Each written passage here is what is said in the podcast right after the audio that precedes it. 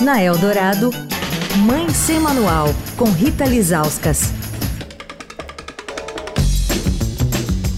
Oi, gente, Mãe Sem Manual de volta essa semana falando sobre paternidade. Com a gente a psicóloga Ingrid Conrad, que é autora do livro Paternidade, um percurso para aprender e ensinar sobre o ser pai, fruto de uma pesquisa que ela fez para um mestrado.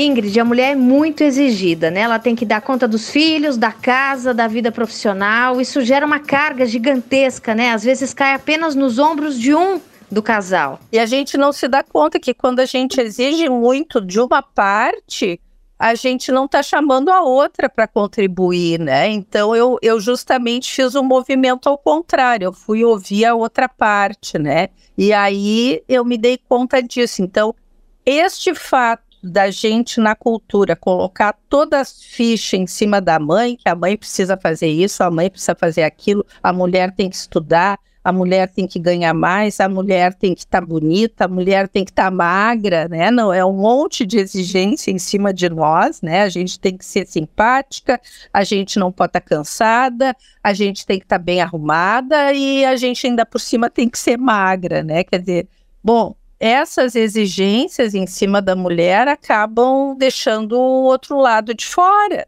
E essa mulher muito sobrecarregada acaba exigindo muito do seu parceiro. Ah, tu não fez certo, ah, me daqui que eu sei fazer. Não, mas nós temos que convidar essa outra parte para participar. Nós temos que abrir o espaço doméstico. Ninguém gosta de botar o lixo, ninguém gosta de varrer a casa. Ninguém gosta de sentar ali depois de um dia a dia de trabalho, que a gente chega cansado em casa, ter que ensinar o filho ali na, nas tarefas da escola. Mas são coisas que a gente precisa fazer, né? Ô Ingrid, um dos caminhos então para essa sobrecarga materna é essa participação do pai. A mulher precisa se dar conta, né? Que se eu tô exausta, o outro não tem que fazer igual a mim para eu poder deixar de fazer. Quer falar com a coluna? Escreve para mãe sem manual, arroba estadão.com. Rita Lisauskas para a Rádio Dourado, a rádio dos melhores ouvintes.